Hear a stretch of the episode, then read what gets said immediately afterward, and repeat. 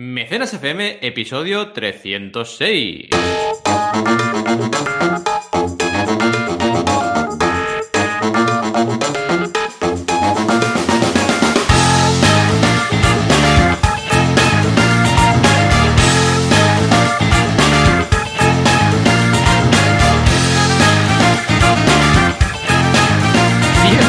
Bienvenidas a Mecenas FM, el podcast donde hablamos de crowdfunding, financiación colectiva, micromecenazgo, podéis llamarlo como queráis, pero es una herramienta fantástica para lanzar nuevos proyectos, el marketing de comunidades. Como cada semana nos tenéis aquí en sábado a Joan Boluda, consultor de marketing online y director de la Academia Online para Emprendedores, boluda.com, y yo mismo, Valentía Concia, consultor de crowdfunding y también tengo mi academia en banaco.com. ¿Qué tal, Joan? ¿Cómo estamos? Muy bien, muy contento. Ahora comentamos, antes de empezar a grabar, que eh, quizás este año tendremos la Switch Pro.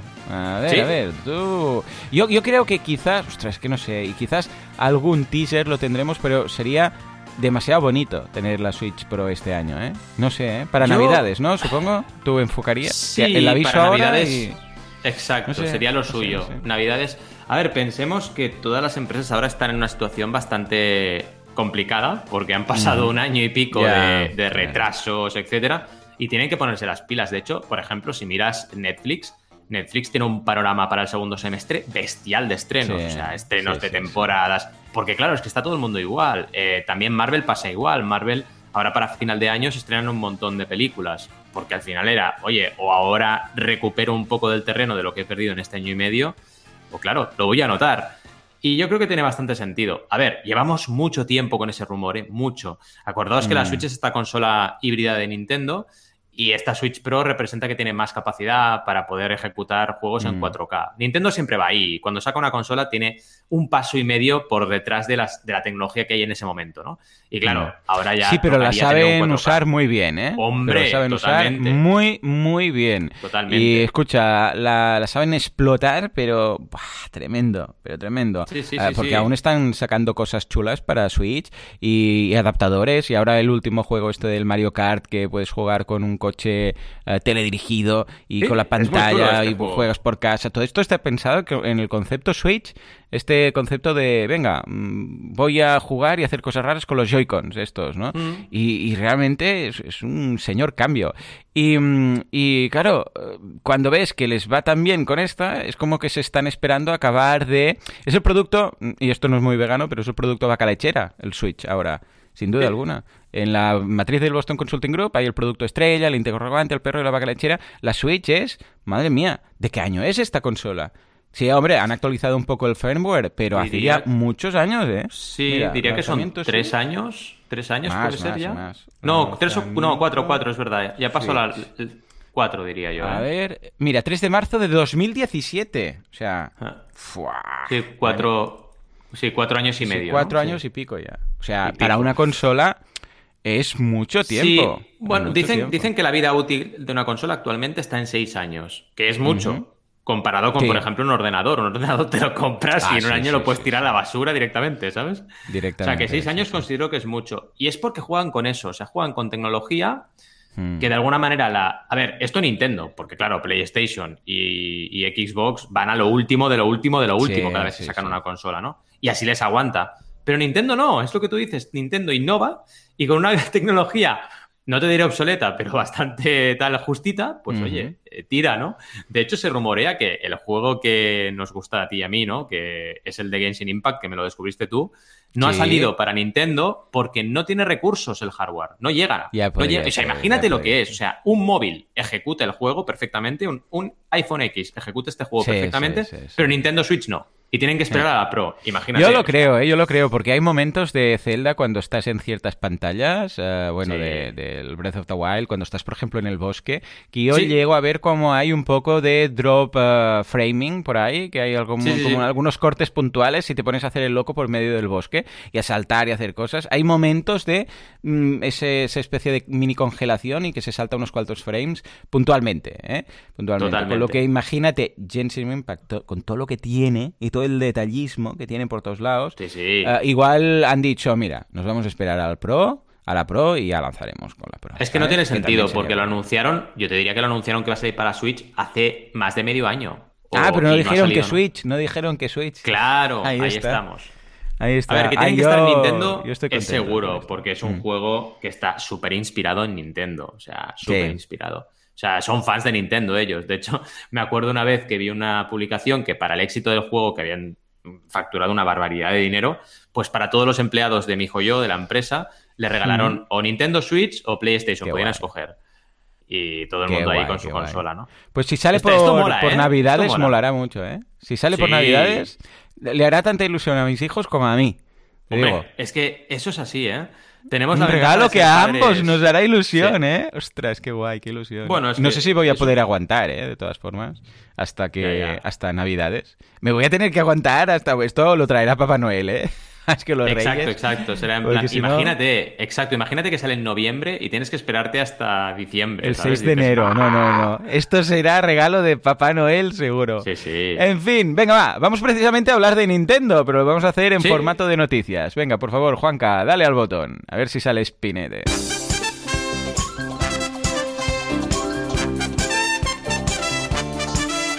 Nintendo es protagonista de las noticias del crowdfunding. ¿Por qué? Porque hay ciertas disputas en el crowdfunding. Dios mío, ¿qué ha pasado aquí?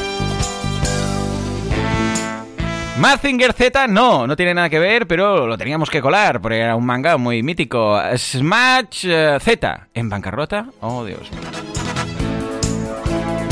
Venga, va, Valentí. Lo teníamos a huevo hablar de Nintendo, pero además ahora de Nintendo con crowdfunding. ¿Qué ha pasado aquí? Sí. Pues mira, súper interesante esto. De hecho, podríamos hacer un monográfico sobre ello.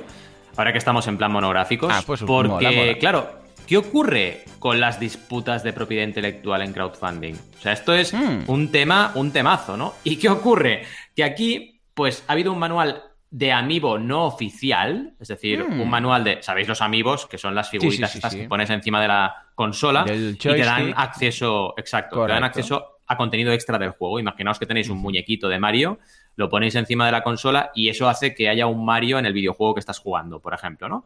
Pues bien, Correcto, en, Mario amigos- Odyssey, por ejemplo, cuando pasas hay un... Yo tengo tres o cuatro, no soy muy fan de esto, ¿eh? pero tengo tres o cuatro porque los compré porque me los pidieron y al pasarlo por encima del mando, pues igual te dan una, una skin nuevo o un poder Claro. o te dan una seta o una estrellita cuando la pasas. Y esto puedes usarlo un- una vez cada día, cada 24 horas.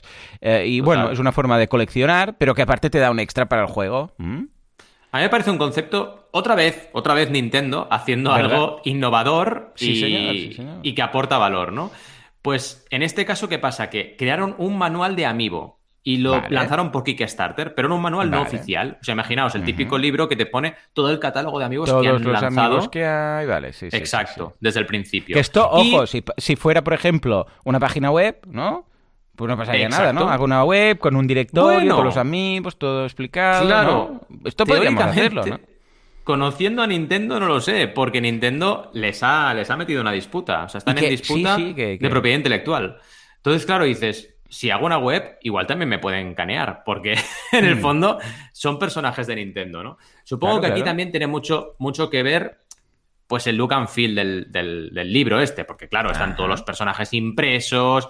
Esto es como más delicado, ¿no? Porque estás eh, directamente creando un producto físico. Debe ir por ahí, es verdad lo que dices tú, porque si tú creas un blog sobre Sí, esto, claro, no creo que te claro. caneen. ¿no? Incluso imagínate que crees un Patreon o un membership Sí. site y lo tienes todo ahí. Teóricamente mm, no estás incumpliendo nada, ¿no? En principio, Claro, si tú pero pones es como si, por ejemplo, todo. yo creo que es como la diferencia entre hacer un vídeo de YouTube capturando pantalla, que eso nadie te va a decir nada, o hacer un vídeo de YouTube, por ejemplo, con la música de Mario, ¿no? Es como, Claro. es esa fina línea que si metes la Mm. música te, te va, te va a saltar un strike, pero si no metes la música, pues bueno, bueno, como es internet y estás mirando internet, pues no pasa nada. Pero bueno, es una fina línea, la verdad. Porque es lo que tú, es verdad, tienes todas las razones. Que ¿Por qué en un medio sí y en el otro no? No, no acaba de entenderse, ¿no? En cualquier caso, el debate es, si tú pillas una licencia famosa y haces una campaña de crowdfunding, aunque pongas que es no oficial, aunque pongas que es un proyecto hecho por gente externa a la marca, te puede caer una buena. Y no es la primera vez que ocurre, ¿eh? No, Me acuerdo, por ejemplo, de un eh, bueno, no voy a decir lo que es por si hago un spoiler, aunque a estas alturas hacer un spoiler de Juego de Tronos es difícil, pero bueno, mm. eh, era una, digamos, figura sobre Juego de Tronos. Y también hubo una disputa con HBO, o sea, se metió HBO. Sí, con Star Wars también pasó, ¿te acuerdas? exacto. ¿Cómo era esa, esa película? Bueno, ese corto que querían hacer, no me acuerdo. Y también era tan serio, tan serio que eh, a ver, porque hay mucho fanfic, ¿vale? Pero ese era tan en serio, incluso creo que tenía algún actor también eh, que participaba de los oficiales y tal. Y dijeron, chicos, os habéis flipado aquí, ¿eh? Casi que, casi que no. Pero claro, es una línea de... Tampoco voy a parar todo el fanfic, pero tampoco mm. voy a ponerme aquí, yo sé, pues Claro, porque es que has dado la clave, o sea, ¿realmente esto afecta negativamente a Nintendo? Yo lo dudo, lo dudo, porque es un producto que te ha creado tu fan la gente, ¿qué va a hacer? Pues comprarse ese libro para ver lo que le falta y comprar más amigos. va a comprar más amigos, mantiene el hype. ¿Por qué lo hacen? Es que no lo entiendo, de verdad. Es un tema, para mí es, es, estar anclado en el siglo XX, ¿vale? Porque ahora ya no estamos en ese rollo. Y si tú al final vendes más amigos, pues ya te va bien que los fans creen estas cosas, porque vas a vender más amigos. Pero bueno, es esta mentalidad que evidentemente entronca directamente con lo que es el, el crowdfunding, porque en el crowdfunding precisamente está la gente más amante del siglo XXI. O sea, queremos hacer cosas, queremos crear cosas, queremos crear contenido. Y yo creo que es un tema muy delicado. Pasa un poco igual con los leaks. Los leaks, por ejemplo, de los youtubers que hablan de videojuegos, cuando hacen un leak, también les caen, a veces les caen eh, eh, baneos, ¿no? Y dices, ¿realmente es tan importante? Porque el leak al final siempre es un rumor, hasta que realmente no hay, por ejemplo, un leak sería hablar de lo que va a salir en un personaje futuro de un juego, ¿no? Pues claro, eh, es un rumor. La gente es como que se lo cree, pero que también tiene dudas. Entonces genera un poco eso, ¿no? las ganas de saber. Y es bueno para quien está, digamos, sufriendo el leak. Pero es que directamente te cae, te cae una denuncia, ¿no? Y yo creo que esto va a ir cambiando. Va a ir cambiando, es un tema cultural y poco a poco lo, lo iremos viendo cambiando. Pero el caso es que ahora no os la podéis jugar. Ahora, como hagáis algo licenciado o que tiene que estar licenciado por una marca seguramente os va a caer una porque es lo que está pasando constantemente. Claro, tienes que tener éxito, lógicamente. Si haces una campaña que no se entera nadie, no se va a enterar tampoco Nintendo, pero si tienes cierto éxito, cierta relevancia, te lo pueden canear. ¿Y qué ocurre entonces? Tienes que devolver el dinero, por ejemplo, si está en campaña activa, pues tienes que ir devolviendo, haciendo devoluciones, porque si no, te van a, te van a denunciar. Claro, ¿cómo lo ves? Es una movida. Es lo que siempre decimos, que es difícil eh, que por parte de las marcas eh, tener un a ver, incluso creo que fue el caso de Star Wars, que crearon como un manual de lo que se podía hacer y lo que no se podía hacer, ¿vale? Como unas directrices, pero que es, es difícil, ¿eh? Pero creo que es la forma de decir, pues mira, puedes hacer esto, puedes hacer todo este contenido, por ejemplo, pero no puedes cobrar por él, por ejemplo, que sería Exacto. Otra opción. Decir, pues vale, sí, sí, tú puedes tener un PDF con el listado de amigos, de lo que quieras, pero no lo puedes vender, lo tienes que regalar, por ejemplo, ¿eh? sería una opción. O puedes hacer, porque si no, va a pasar esto, que, que claro, final línea, ¿vale? Por una parte, les interesa, como, bueno, los gamers, les interesa la industria del videojuego, los, los gamers les interesa muchísimo, ¿vale? Pero, pero es, ciertas cosas sí, ciertas cosas no. Entonces, claro, mm, la música no, pero esto sí, pero, a ver, lo mejor para cada marca es que se sienten en un momento dado y que digan, a ver, ¿qué podemos hacer? ¿Qué no podemos hacer? E incluso, ¿por qué no? Eh, potenciarlo. ¿Por qué no? Incluso un concurso de algo. Esto recuerdo mucho el mm. tema del Mentos con la Coca-Cola, que Coca-Cola no dijo nada cuando se puso muy de moda el tema este de hacer el experimento, pero Mentos hizo un concurso de el vídeo más surrealista o más currado de hacer mm, eh, casi casi que fireworks, ¿no? Fuegos artificiales con Mentos y, Coca-Cola. Y les funcionó muchísimo y subieron las ventas, con lo que igual, hey, ¿por qué no lo organizas? En lugar de, directamente cerrarlo, ah, porque claro, aquí el problema es que se te puede ir la mano, ¿no? Es, hey, organiza algo, monta algo guapo, ¿vale? Y así también mantienes, o sea, lo están creando tus propios fans. Y de una forma semi-oficial, o, oficial del todo. En lugar que sea cualquier cosa, hazlo bien, ¿vale? Aquí lo único que se me podría ocurrir es que estén por lanzar un libro oficial de amigos, ¿vale? Entonces igual han dicho, hostia, que vamos a lanzar puede ir por ahí puede, ir, por, ahí. Por si no, ya ves de que, te molesta que alguien haga esto, ¿no? Y es lo único que se me ocurre, porque en general tampoco es que hay muchas cosas de estas parecidas y tampoco es que veamos muchas denuncias por parte de Nintendo, ¿no? Ah, de Zelda también, hay mil enciclopedias, algunas son las oficiales, pero hay muchas que no. Hay muchas de Zelda, que de lore y de recopilaciones y tal, y nunca han dicho nada. Con lo que, bueno, yo supongo que deben tener algo en el panorama mm, a medio o corto plazo eh, que, es muy parecido. ¿eh? Y quizás por eso han dicho, vamos a ir avisando. Sí, una guía oficial y dicen, mira, voy a frenarlo, totalmente. en fin. Por cierto, damos la bienvenida a Miguel oh. Paredes, a Tony Herrera, a Diego y a Ángel Barrero, que están ya por aquí escuchándonos, ¿eh? O sea, muchas gracias, chicos. Hola, hola. Os he activado el chat. Eh, de hecho, Tony nos dice, buenos días desde mi caminata diaria. Hoy va a ser un poco más de una hora y media. Muy bien. También nos saluda Diego y, Miguel.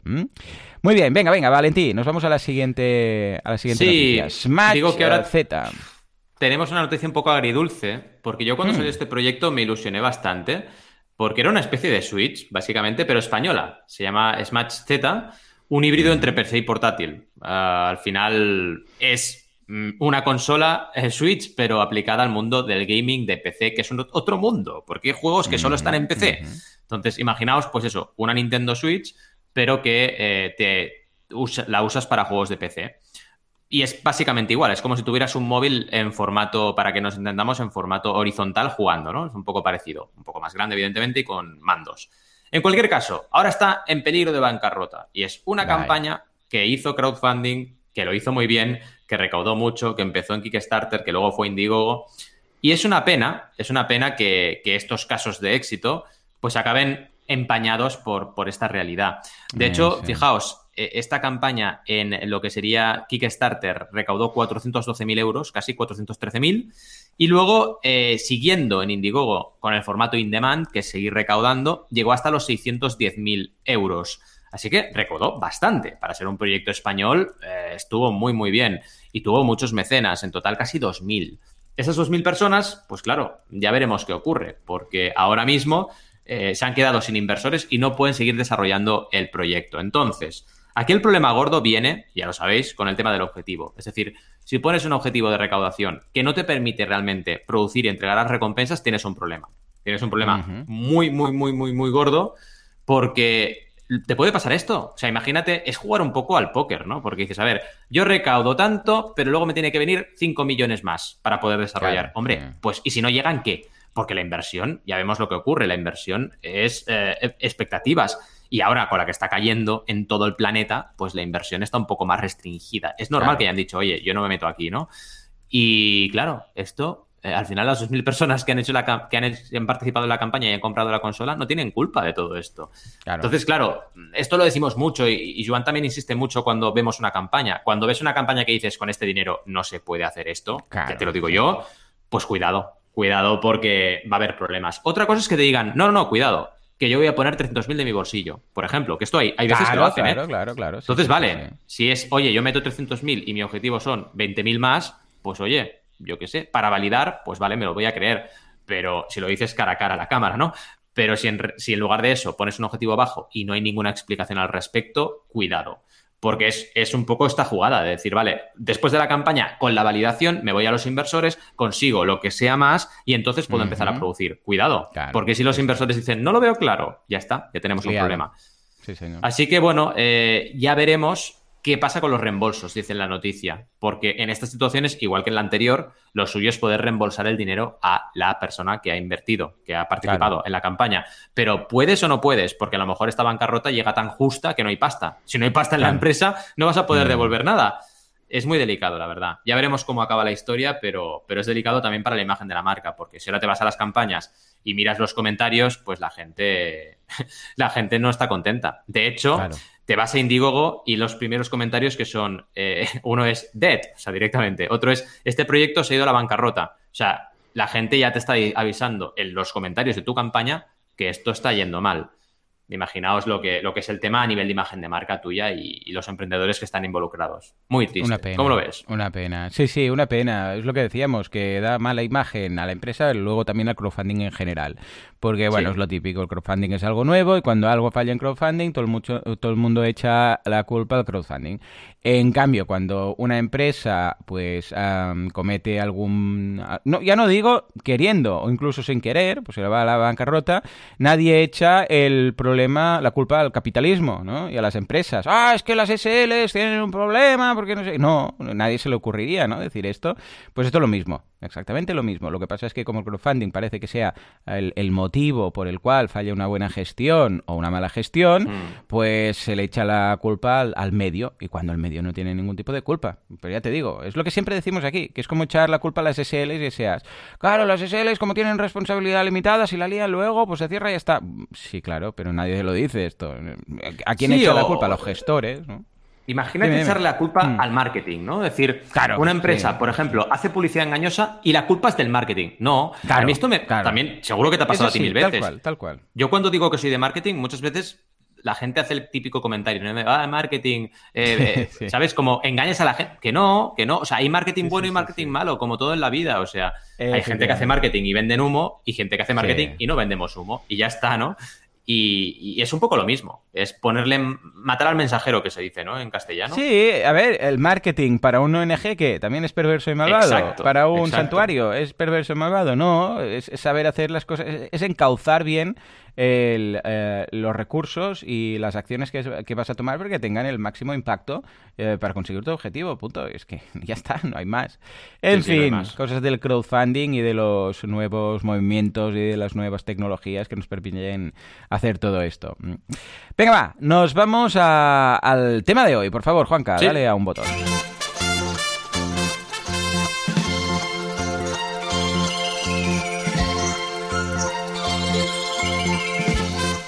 Bueno, bueno, bueno. Damos la bienvenida también a Verónica que se incorpora.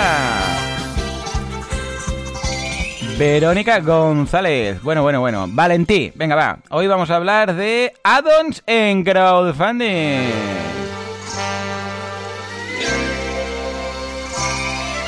Sí. Porque se puede, se puede añadir plugins o add-ons en el crowdfunding, o al menos eh, casi casi. A ver, ¿Qué son los add-ons y cómo los podemos aplicar en nuestras campañas, Valentín?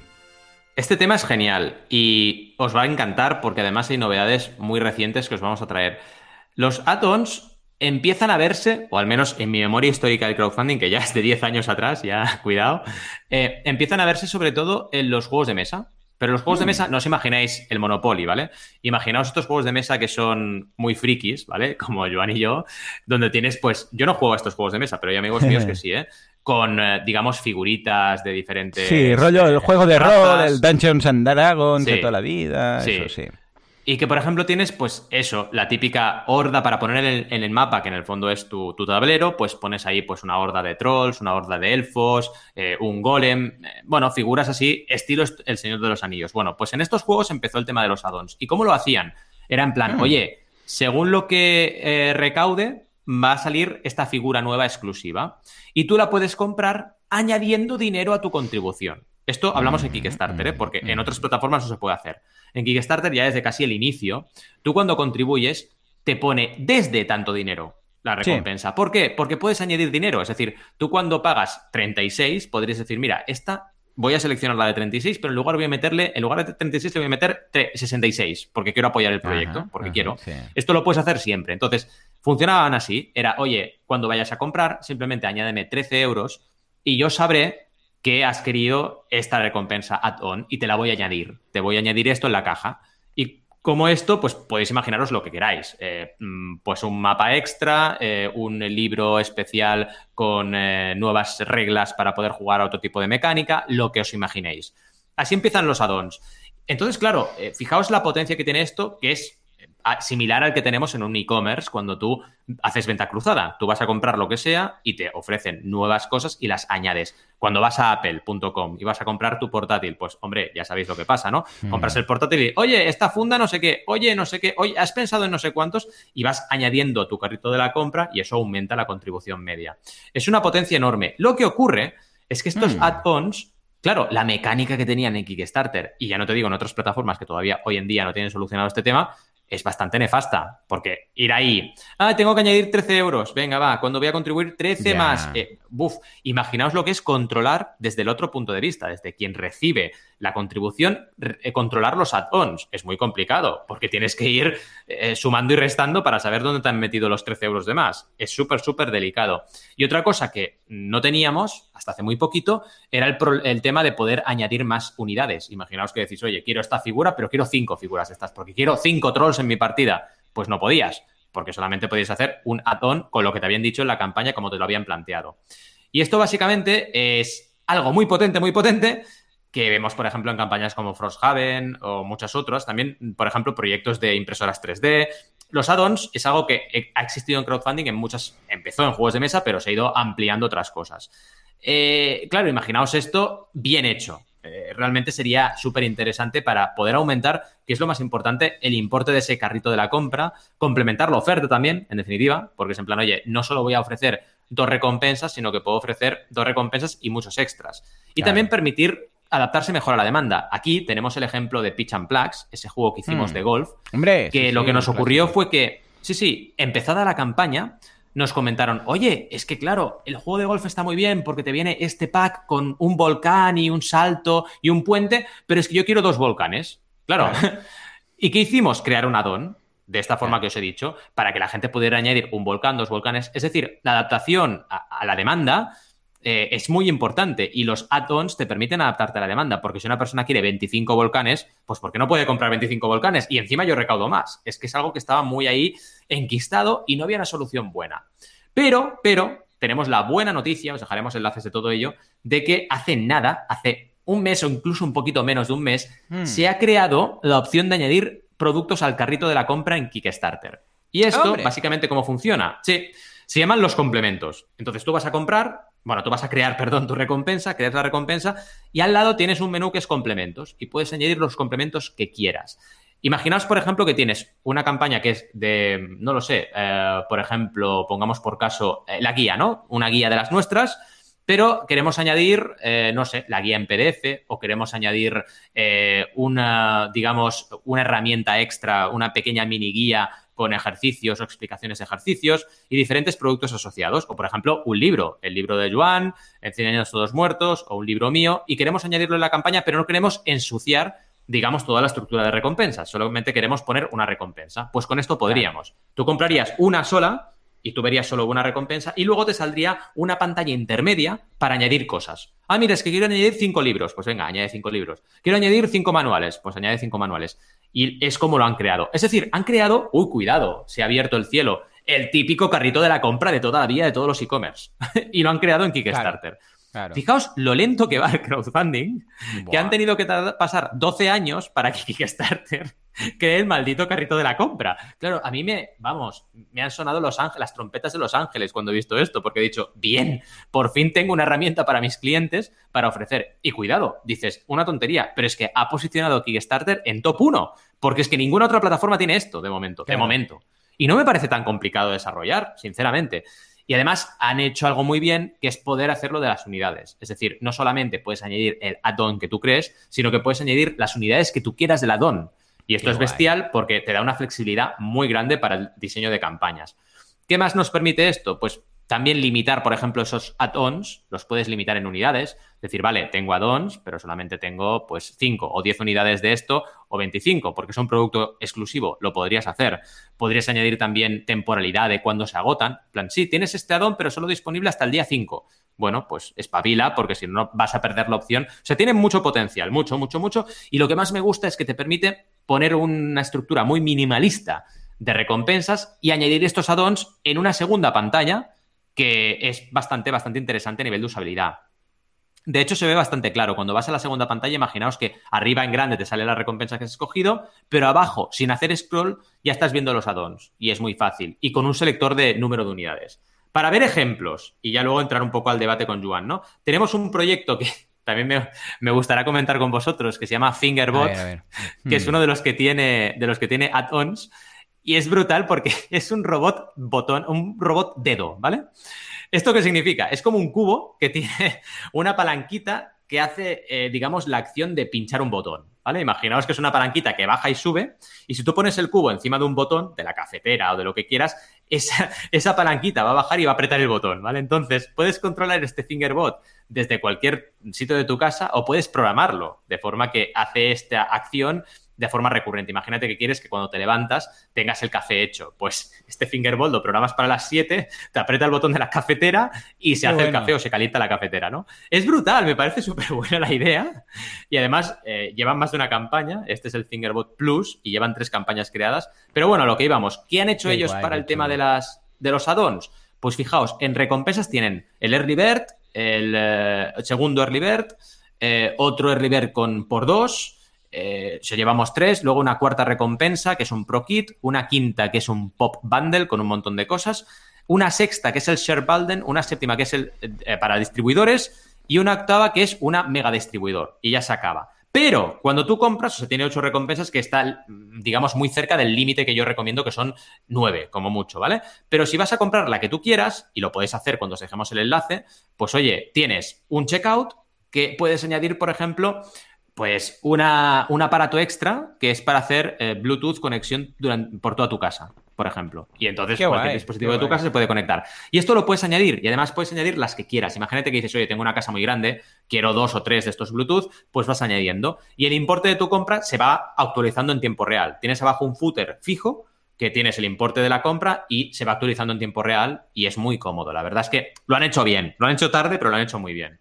Eh, más ejemplos para que veáis cómo lo vamos aplicando esto a la realidad. Hyperbell es otro producto interesante eh, que, bueno, ha utilizado el, crowdfunding para, con los add ¿vale? Entonces vamos a ver un poquito cómo lo han, lo han realizado. Es interesante también otro proyecto bastante curioso para los que hacen fitness en casa. ¿vale? Porque básicamente es como un gimnasio en casa, pero es el típico combo de barra de ejercicios con las pesas y tal y cual. Llevan, cuidado, 331.205 euros. Os actualizo la escaleta porque, lo digo por si Joan está compartiendo enlaces, porque estaba mal puesto el enlace y lo voy a poner bien, ¿vale? Por si lo queréis ver, Hyperwell. Y bueno, es ideal para gente que hace ejercicio en casa y no sale a correr como yo, sino que en casita se lo monta todo. Y aquí, pues claro, tienes un montón de complementos, porque puedes comprar la barra más larga, la barra más pequeña, unas asas para aguantar estas pesas. Es una pesa de toda la vida, pero muy complementada. Puedes hacer muy, con mucho complemento. Puedes hacer un martillo también. Creas un martillo y haces el ejercicio de martillo. O sea, está súper chulo, ¿eh? Es un complemento muy bueno para todos los que tengáis ejercicio en casa. En lugar de tener un montón de pesas y diferentes opciones, pues solamente con un par de gadgets, tres lo tienes. Entonces, aquí, una vez más, puedes comprar el pack normal con sus early respectivos. Tienen 3, 4, 5, 6, 7 recompensas, una menos que la campaña anterior, pero nuevamente cuando compras te da la opción de ese, eh, digamos, eh, carrito de la compra. Y en ese carrito de la compra, en este caso, tenemos también diferentes opciones de complementos para añadir. Es, decir, imaginaos que pilláis el Early Bird, pero puedes añadir, en, por ejemplo, una bolsa para llevar todos los dispositivos, una carry bag. Eh, una, mm, un palo extra para tener dos palos por si quieres hacer, pues yo qué sé, ejercicio a la vez con tu pareja, por ejemplo. Eh, unas bandas para hacer eso típico que haces que te cuelgas de la, de la pared o te cuelgas de, la, de la puerta y puedes hacer diferentes ejercicios. O sea, han añadido un montón de extras que complementan la oferta y además tienen un montón de add-ons. Os los cuento, 1, 2, 3, 4, 5, 6, 7, 8, 8 add-ons. O sea, que se dice pronto. Y está muy bien porque vas añadiendo con esto, fijaos que a nivel estratégico aumentas tu contribución media, porque con que piques con uno o dos de estos, ya en lugar de comprar por 69, estás comprando por 100 o por 150. Y evidentemente esto hace que la campaña recaude más con la misma gente. Y ya para acabar, tenemos un último ejemplo, y ya, digamos, acabamos la teoría de hoy, ¿no? Que se llama eh, Reincarnator, que sería, eh, sería como reencarnado en inglés, pero con la palabra eh, carta en medio. Reincarnator, nated, ¿vale?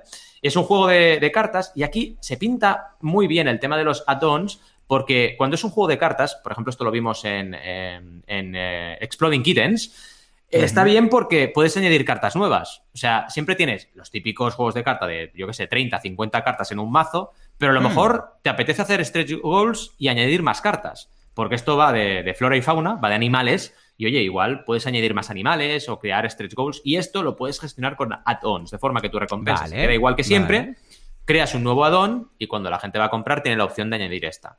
Y es lo que han hecho básicamente en esta, en esta campaña. Y me parece súper interesante para todos los que estéis en juegos de mesa, juegos de cartas o cualquier otro tipo de producto que podéis añadir extras. En este caso lo que han hecho es añadir una copia extra. O sea, en lugar de decir lo típico, ¿eh? Y esto sirve para todas las campañas había así por haber. En lugar de decir el pack para uno, el pack para dos, el pack para tres, el pack para cuatro, que esto era típico de crowdfunding que nos mataba. un peñazo, un peñazo. Y un peñazo haces un add-on con lo mismo, pero es una copia. Entonces, claro, tú compras una, pero luego tienes la opción de añadir dos, tres, cuatro, cinco, seis, siete, las que quieras. Y no tienes que hacer siete recompensas. Esto sirve para todas las campañas absolutamente. O sea, todo el mundo que quiera hacer esta estrategia lo puede hacer.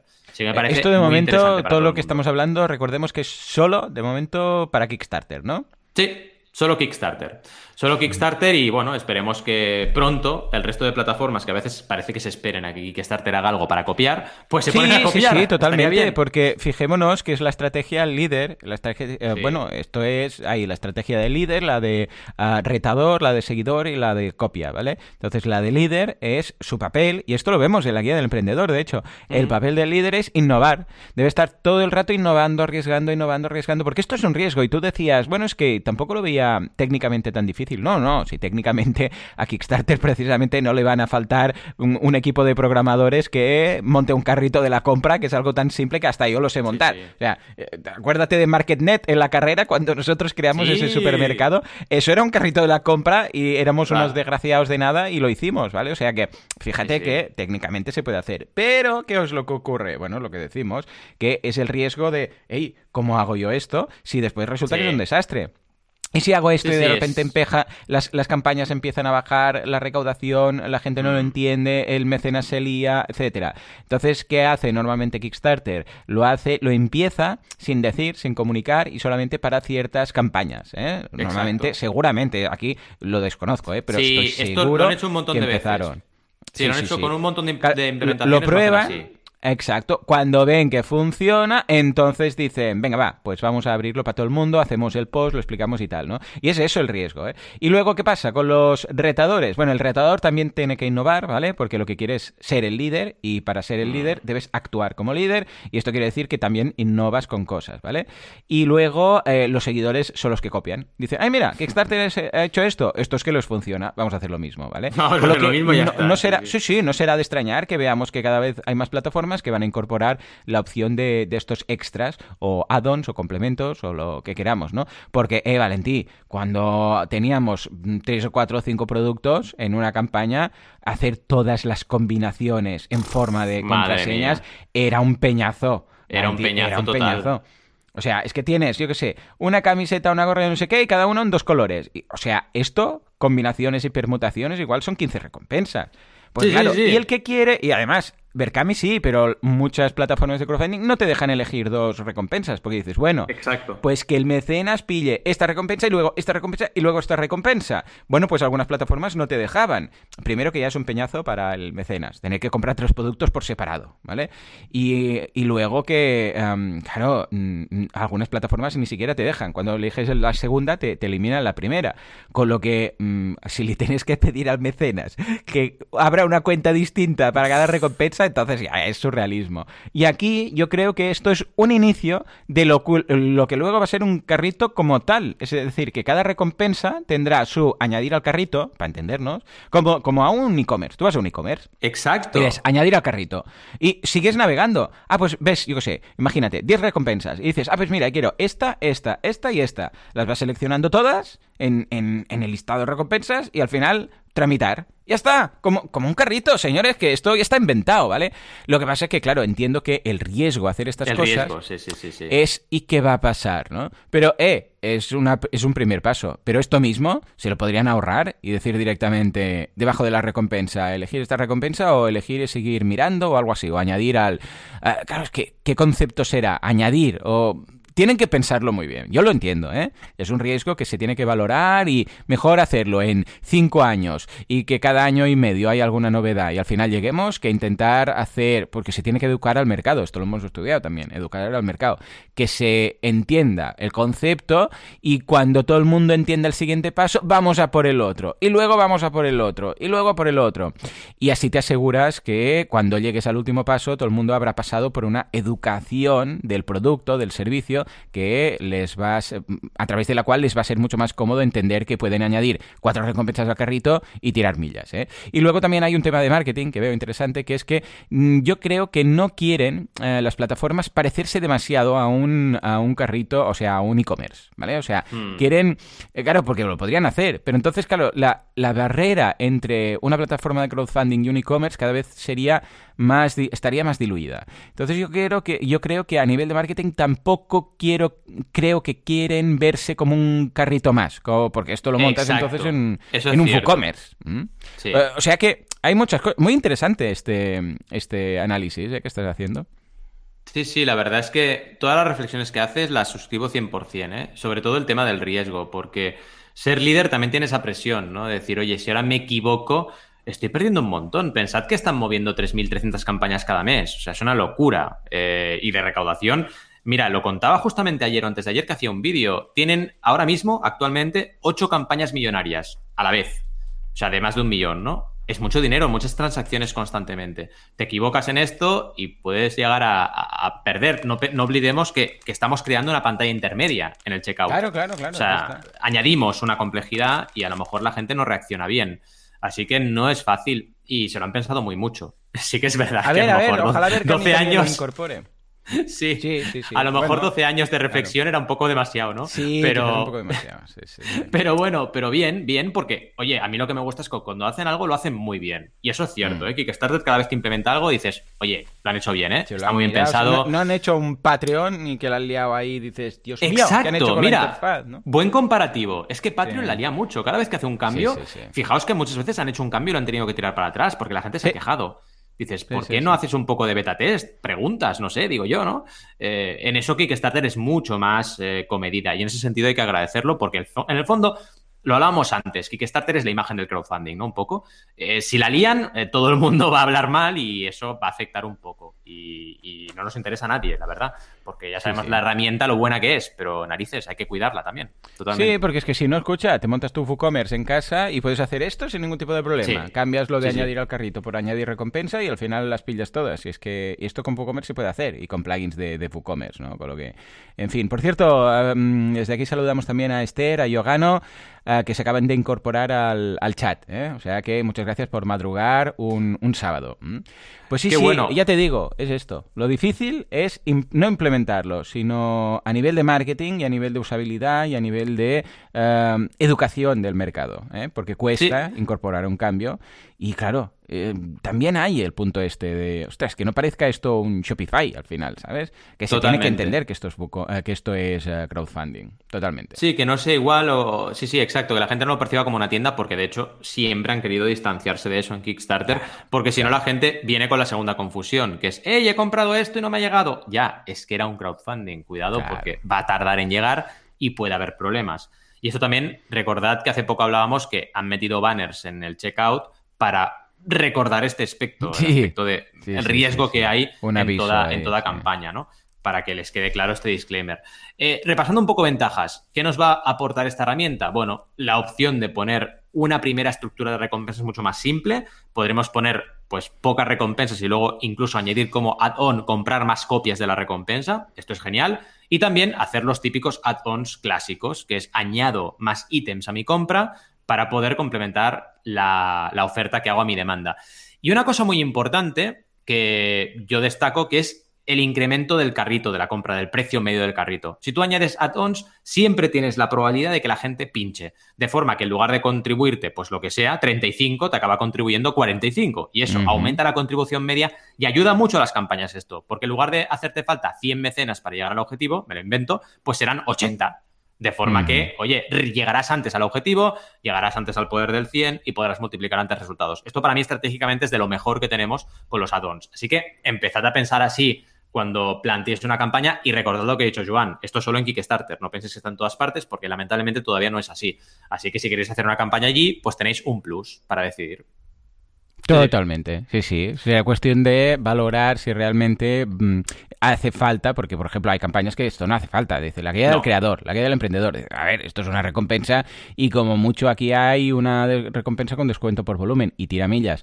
Pero en ciertos casos, como por ejemplo antes lo que mencionabas de juegos de rol, que hay figuritas, que hay no sé qué, vamos, es que habíamos visto recompensas interminables. Esto con esto y con esto. Esto otro con esto, pero esto no. Esto sí, pero ah, era una locura hacer todas las combinaciones de carrito. O sea que muy bien por Kickstarter Totalmente. espero que, que más plataformas lo incorporen, efectivamente. Y piensa que para una campaña como la nuestra nos serviría para quitar el por 2 y el por 3, ¿no? Decir, mm. oye, de la, de la, estructura quitamos el por 2 y el por 3 o el por 2 y el por 5. Claro, claro. Porque la metemos en addon.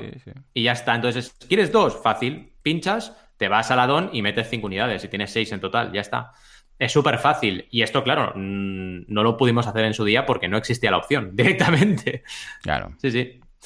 Pues oye, antes de acabar, eh, tenemos los enlaces, o sea, los, las novedades de nuestra semana, que no lo hemos comentado. Ay, es verdad, no lo hemos dicho. Sí, sí, pues mira, en boluda.com, es verdad, nos hemos... Eh, ¿Sabéis qué pasa? Que cuando entra el frikismo en el tema de la Nintendo, pues eh, se nos olvida.